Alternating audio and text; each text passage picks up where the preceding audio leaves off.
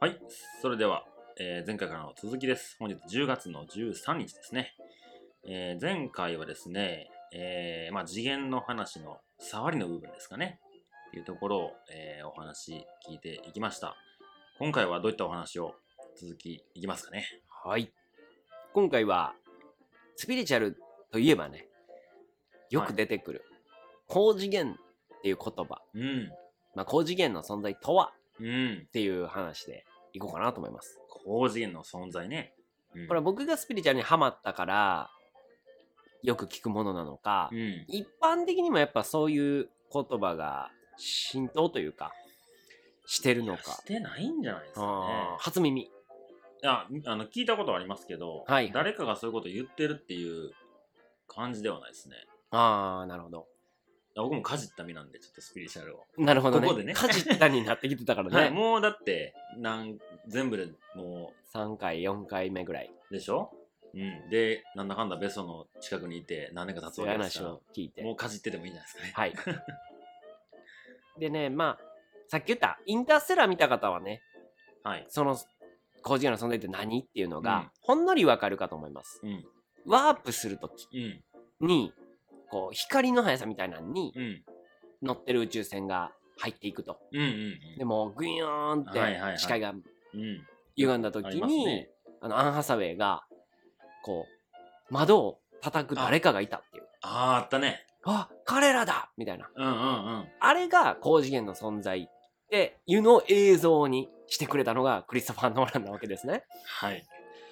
あの辺の感覚が何なのかっていうのが、まあ今回のう。大きなんテーマですと。あのインターステラー見た方は、あの、あのシーンだってそうわかでるかもすしれないですけど、ね。見てないからちょっと時間ちゃんと取ってね。そうです。長いんで3時間あるんで、はい。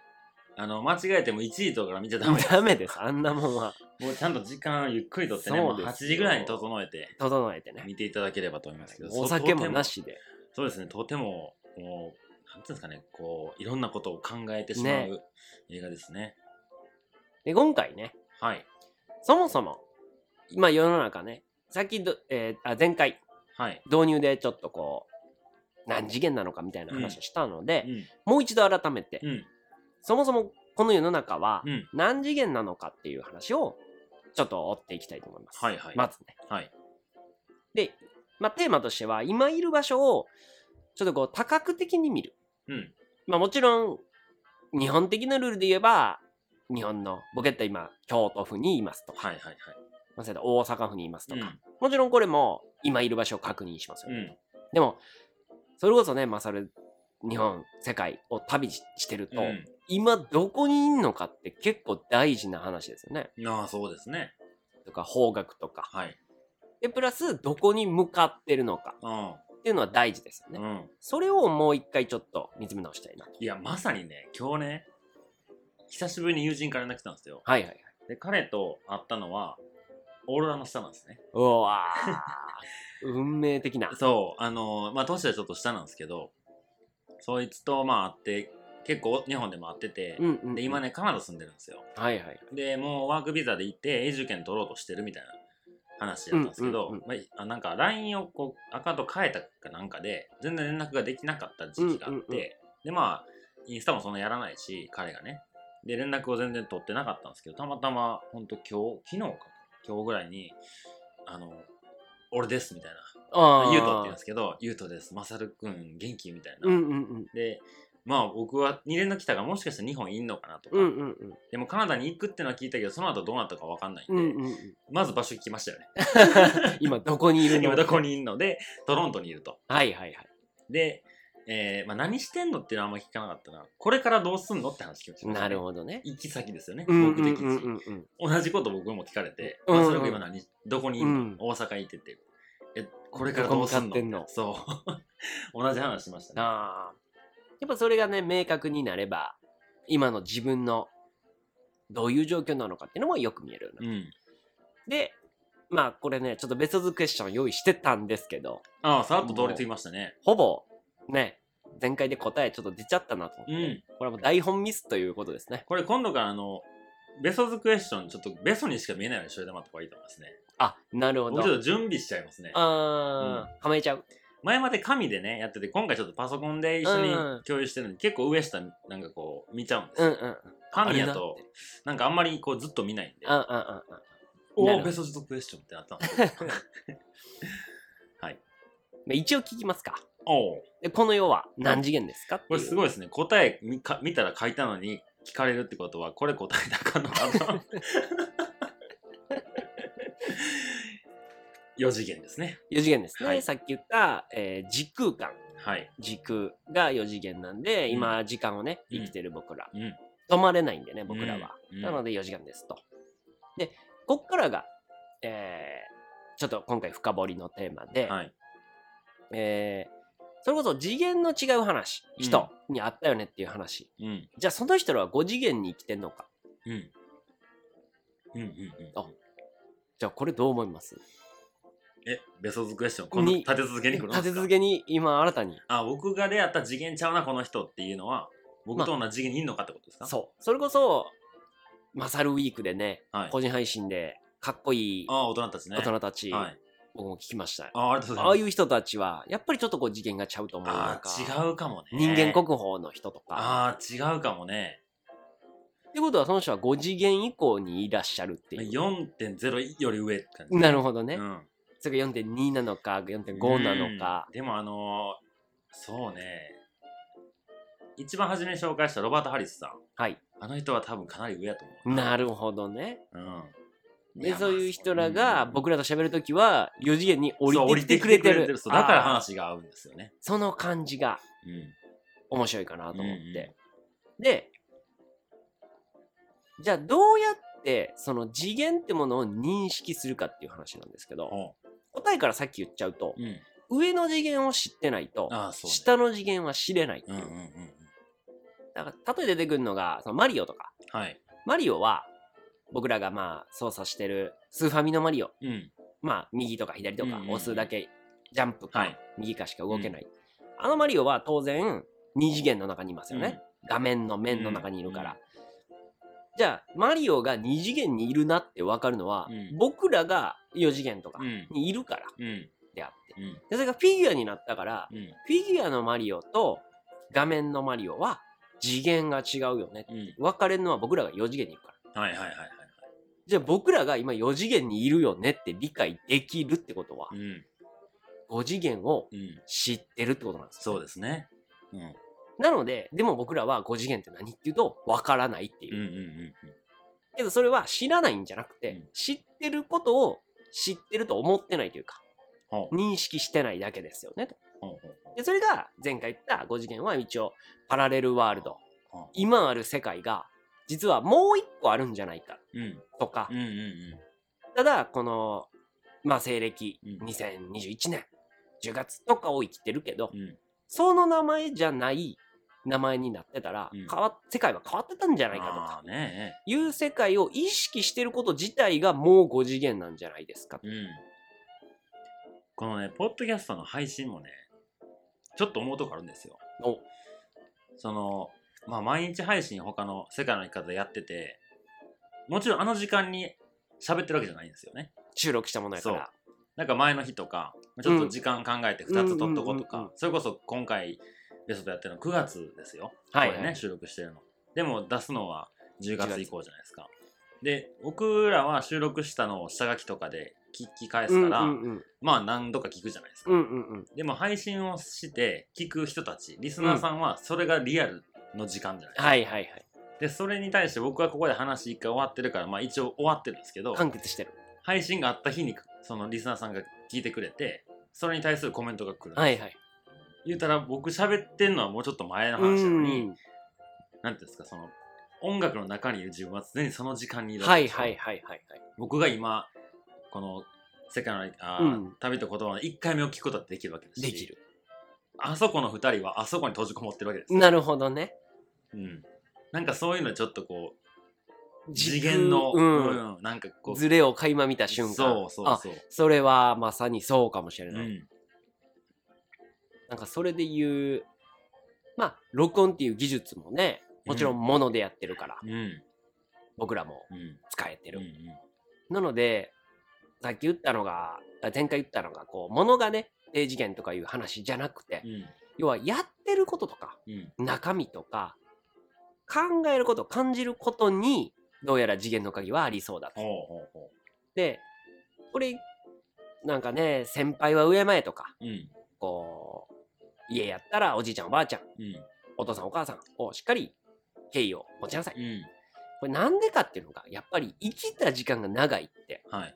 やっぱ僕は結構すごいことだと思ってうんて、うん。それだけ経験を、まあ、持ってると。うん。もちろんね、今やったら、若手社員が、うん。なんであんな、こう時代もよう分かってない、上の、ただ年取っただけのやつの意見聞かなはあかんいはいはいはないみたいなはい文句もまあ聞こえてきそうですが、うんもろもろ含めてね、うん。うん。じゃあバリバリ活躍してる社長とかが、うんまあ部下の相談を受けますと、うんいや社長いや今こうなんですよねみたいなうん、ほなそれに対しての答えが結構納得するものがうん。返ってきたとしたらその社長は上の次元にいるとうん。でさっきのロバート・ハリスさんじゃないけど降りてきてくれてはい。何があるかを教えてくれてる、うん。うん。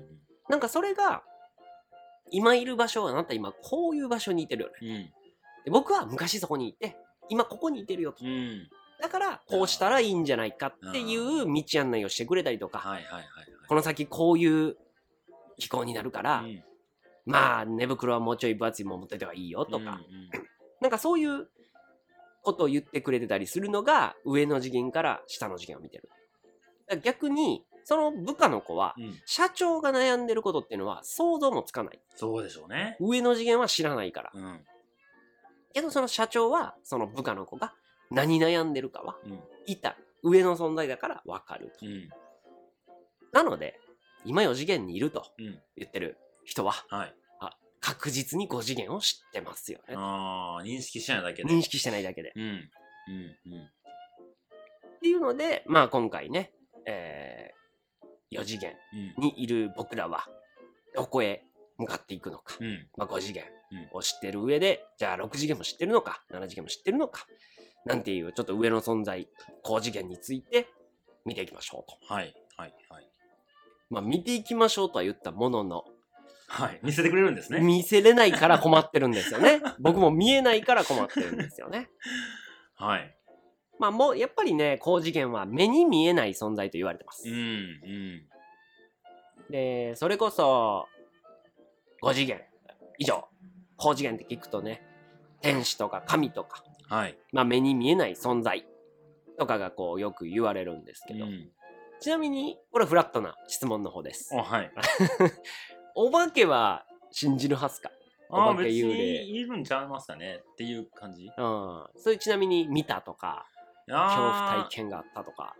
まあなんか金縛り僕よくなるんですよ。おー。ななる時期があってでその時にまあなか数えるぐらいしかないですけど、うんうんうんそのうちの1回がなんかそうやったかもなみたいなうんうんうんうんのがありましたね、でもまあ勘違いかもしらんし、うんうんうんまあ分かんないん でまああんだけこうテレビやらこうねいろんな霊媒師さんがいたりとかうんうんするんやから、まあいるって言っても別にうんおかしくはないし、おか人間のこの目に見えてるものが全部じゃないじうゃんないうですか、んうん他の動物とかが見る世界とうん僕たちの世界は違うやろし、うんうんでこの前なんかの記事で見たな色盲の人色がこ違う色に見えう、たりそうそうそ、見えにくいううん、の結構ひどい人がもう本当にこう言ったら僕僕とベストも実際同じ世界見てるか分かんないですけど、うんうんまあ一般的な人間が見てる世界の色と違う世界でうんうんうんうんずっと生きてきた人にその色盲の人でも鮮やかに見えるうん眼鏡をうんうんかけるドッキリみたいなうんうんうん動画があって、でまあ彼らはそんなバカなこんなメガサングラスでって言って、まあ、おじさんとかおばさんなんですけど、まあ、それかけてもボロボロ涙泣いてへでー君たちの世界はこんな素晴らしいのかって言ってへー同じとこ住んでんのにへなんかそれはすごい感動的やったかあらーまあちょっと話それたけど、ーいやいや全然まあ、人がこう見る人ですら違うんやから、うん動物も違うやろし、うん虫も違うやろし赤ちゃんもね赤ちゃんそうもやねろうし。ってなったらそのそれぞれにしか見えないものがあるなら幽霊ってものがいてても別におかしくないんちゃうかなっていうのあがーなるほ僕の認識ですけどどね。いやーいい捉え方ですねですかね。でも本当ね感動しましたよ。その泣きながらあその僕たちは当たり前にこういったらうん YouTube とかそんなね、うん多分動画やったと思うんですけど、まあ言ったら風船がアメリカっぽいんですよなんかそのとにかくカラフルな服いっぱい着てみた いなおばちゃんがニコニコしておばおじさんに眼鏡かけてみたいな多分彼からしたらもうほぼ白黒ぐらいにしか見てないのに、ほら見てよとか風船山ほど持ってるとか わかりやすいですけど、うんうんなんかその本当に、なんつうんですかね、もう自分の目はもう、なんていうんですか、見えないというか、周りの世界を知らないまま生きてきた人たちうんうんうがん何十年も。それで僕たちが当たり前に見てる世界を見て、こんなに美しい世界に生きてたのかっていう言葉はねへー、グッときましたね。初めてコンタクトつけた瞬間ちょちょっとそれの弱いバージョンをくあ、受けたかもそうなんやね。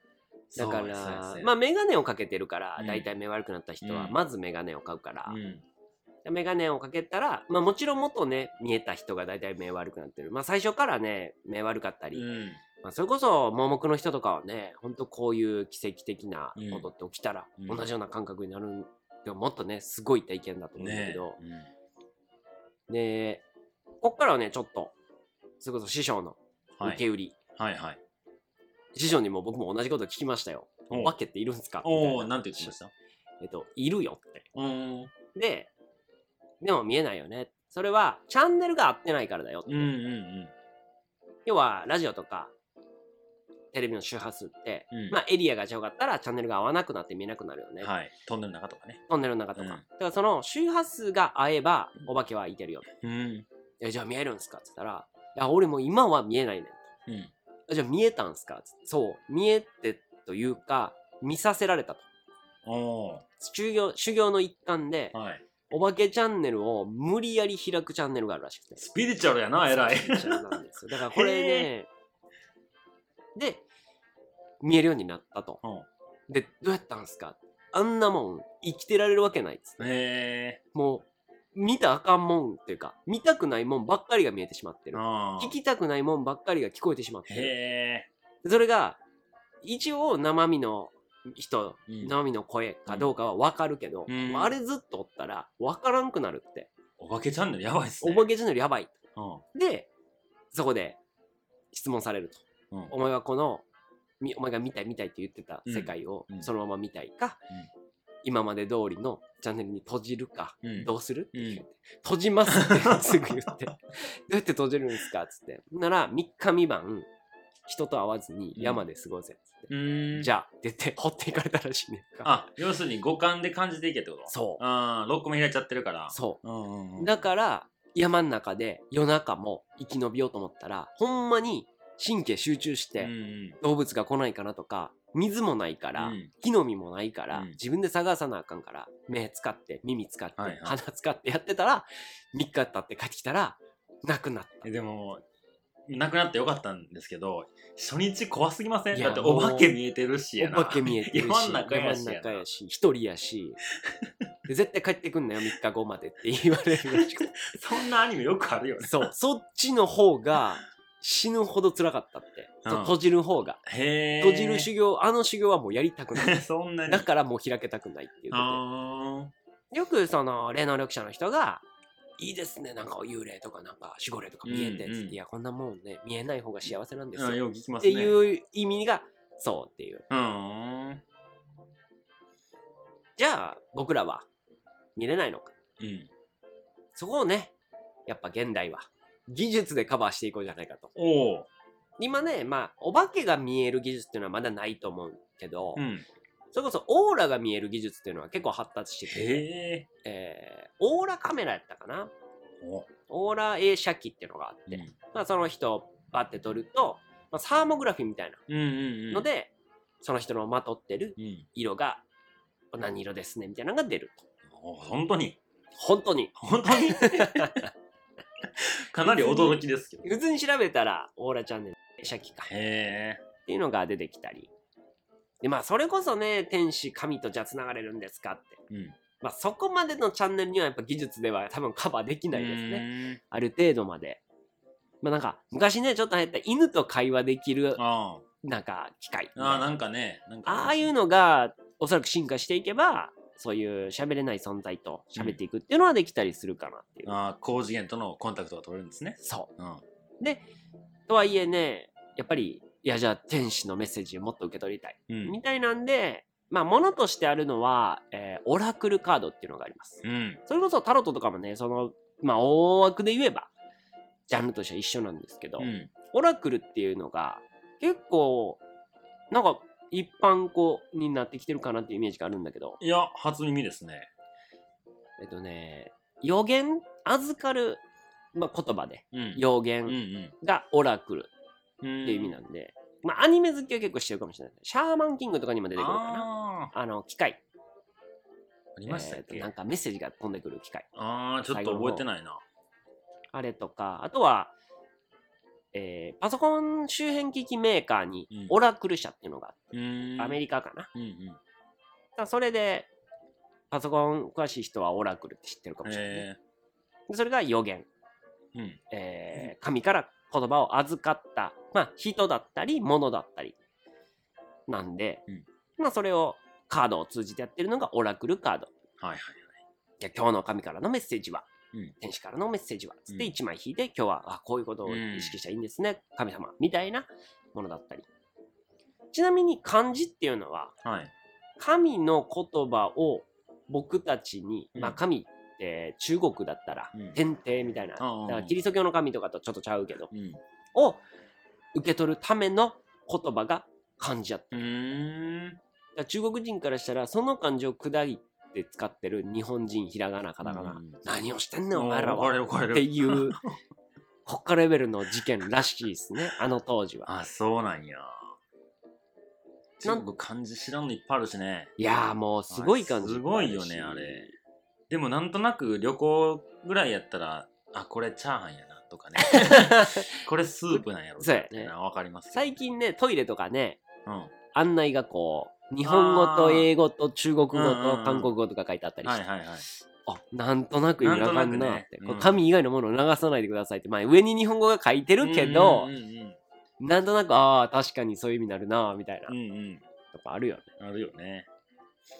そうでもう一つ同じラインでうん。だからここまで来たらもうこの言葉聞きますよねって言えなくなってきてるんやけどはい。ハイヤーセルフっていう言葉もよく聞きますよねよく聞き ます。はいかなり高圧的な質問をしてしまいましたが はい。まあ一つね初めて聞く人はお聞きお呼びくださいというハイヤーセルフですね。ハイヤーセルフですね、うん。まあもうそのままの通りでハイヤーで高いうん。なんで高次元うん。でセルフはもちろん自分自身でうすん。ね、なので、自分自身の高次元うん。っていうので、まあ前回、前々回の話が繋がってくるわけですね。あゲームマスターのことですよ。あ。おお。まあ自分の人生をブループリント描いた存在がうんハイヤーセルフと言われてます。うんうん。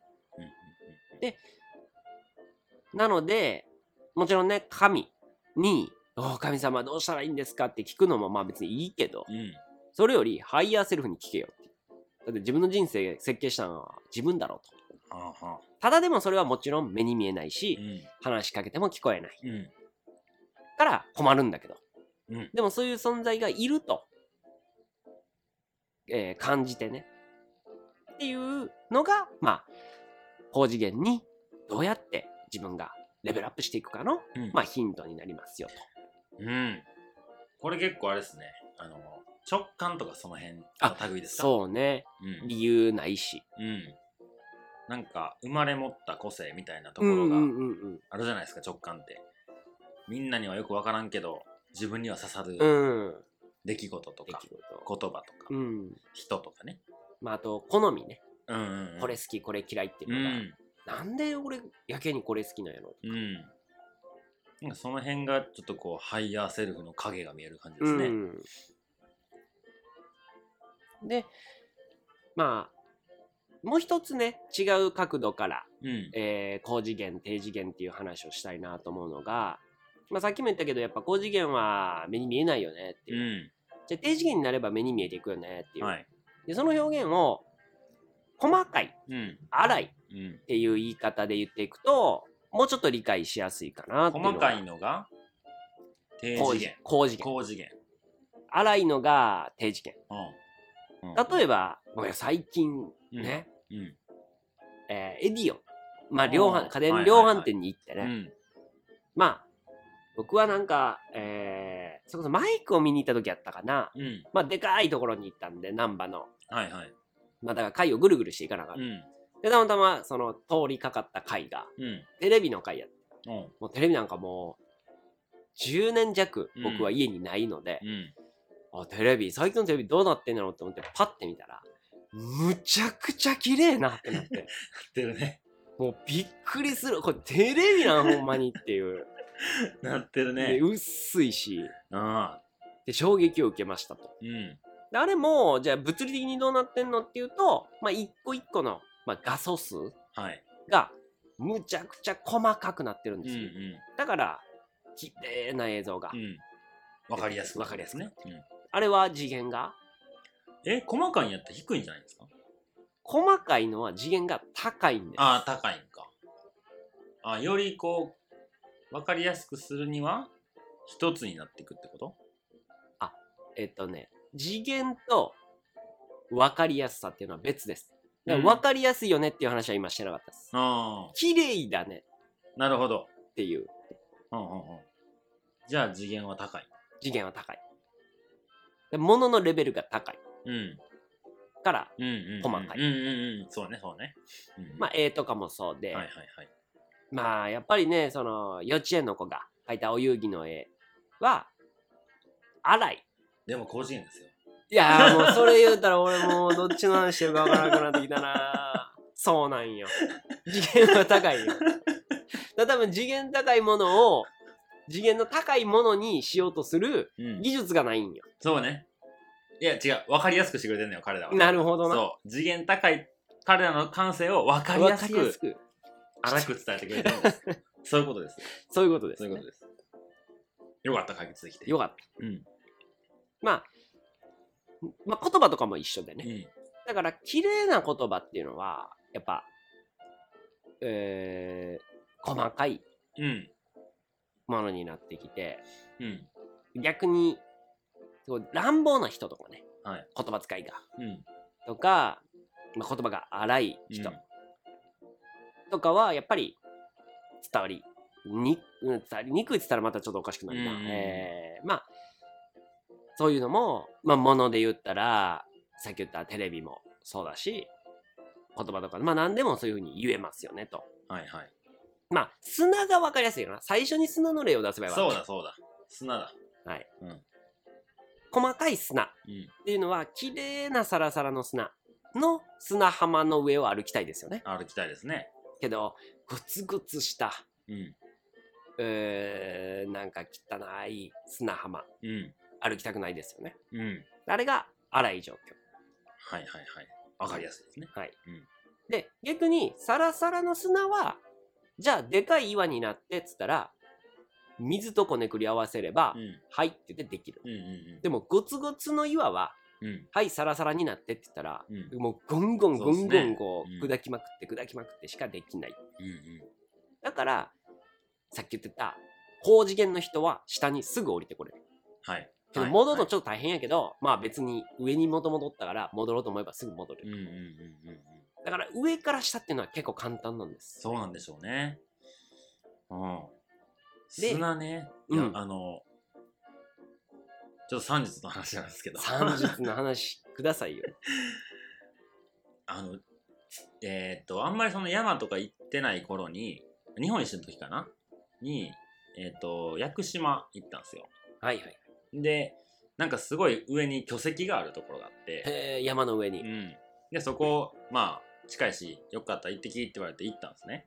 で、まあ、その当時の僕からして、なんでこんなとこにこんなでかい岩があんねんと思ってたんですけど、でもまあ、ゆくゆく考え、あの、アメリカ歩いたりとかしだしたら、まあ、崩れて落ちていくんやから、うんうん、うん。それはでかいものが上にあるかなとうんうん。思ってたんですよ。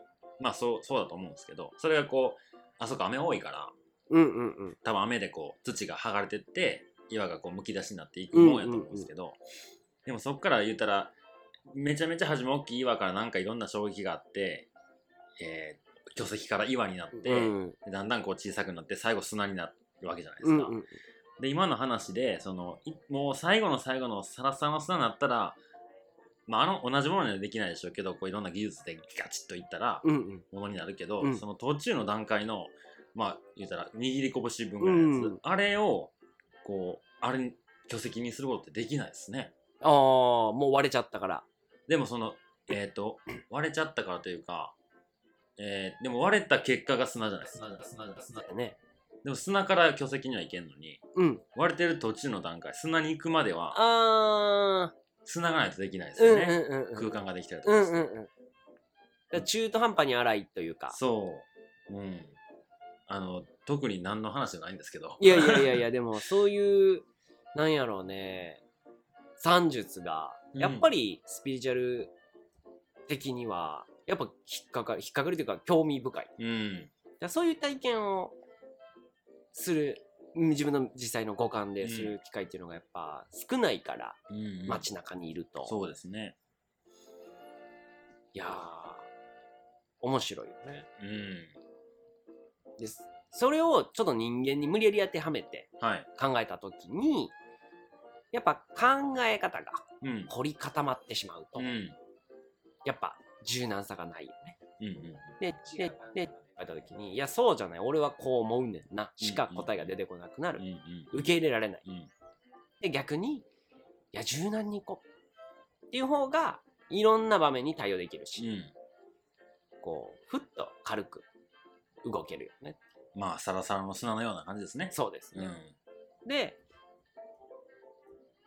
ちらっと言ったあのマサルの、はいマサルウィークはい世界の相方のえうんーいろんな人が出てくる中で誰かの回であはいはいはいロそれこそロバート・ハロリバースさんト・ハリスさんのうん強い旅人っうんてうんわかるかいみたいなおう回はいで強い人間かな強い人う間、んで柔らかさみたいなのをうん言ってうたのがまさに僕の中でもしっくりきたんうんそ回かなうですねうん、まあなんかやっぱ旅に出る前やとこうちょっと気を気張るというかいややってやるぞとか、うん自分は旅だってできるんだぞみたいな、うん、うんうんでちょっと大きくも見せるし、うんなんか強がる自分がいたり、うん旅の途中で出会う地元の人とかにもちょっとこうね俺やってんすよみたいなうんうんうんやっぱ出しちゃうんですけど、まあ彼ほどね長く旅旅をしてたらまあもうそんなんはもうまさに削られて削られて、うん岩から粉々粉々になって何にでもなれるんでしょうね、多分その彼も若い頃から僕たちが生まれる前から旅をしてる人やから、もう酸いも甘いもね、うんいろんな経験をされてそこに至ったんでしょうけど、まあ本当にそういう経験してるからこそその言葉がよりこう染み渡るというか、うんなんか優しくて軽やかな人ほどこそやっぱこう本当の強さを持ってるんじゃないかなって言ってね、で柔らかい言葉の方がねサラサラの言葉の方がやっぱ心にも入りやすいっうんうんていうのがあるからっていうそうっすね。高次元の言葉を使っていきましょうよ。高次元の言葉を使っていきましょうカジュアルにいきましょう。カジュアルカジュアルに高次元の。 そうですよはい。はいじゃあ今回はこんなところでこのところですかね。はいはい。ではまた次回ですね。はいありがとうございました。ありがとうございました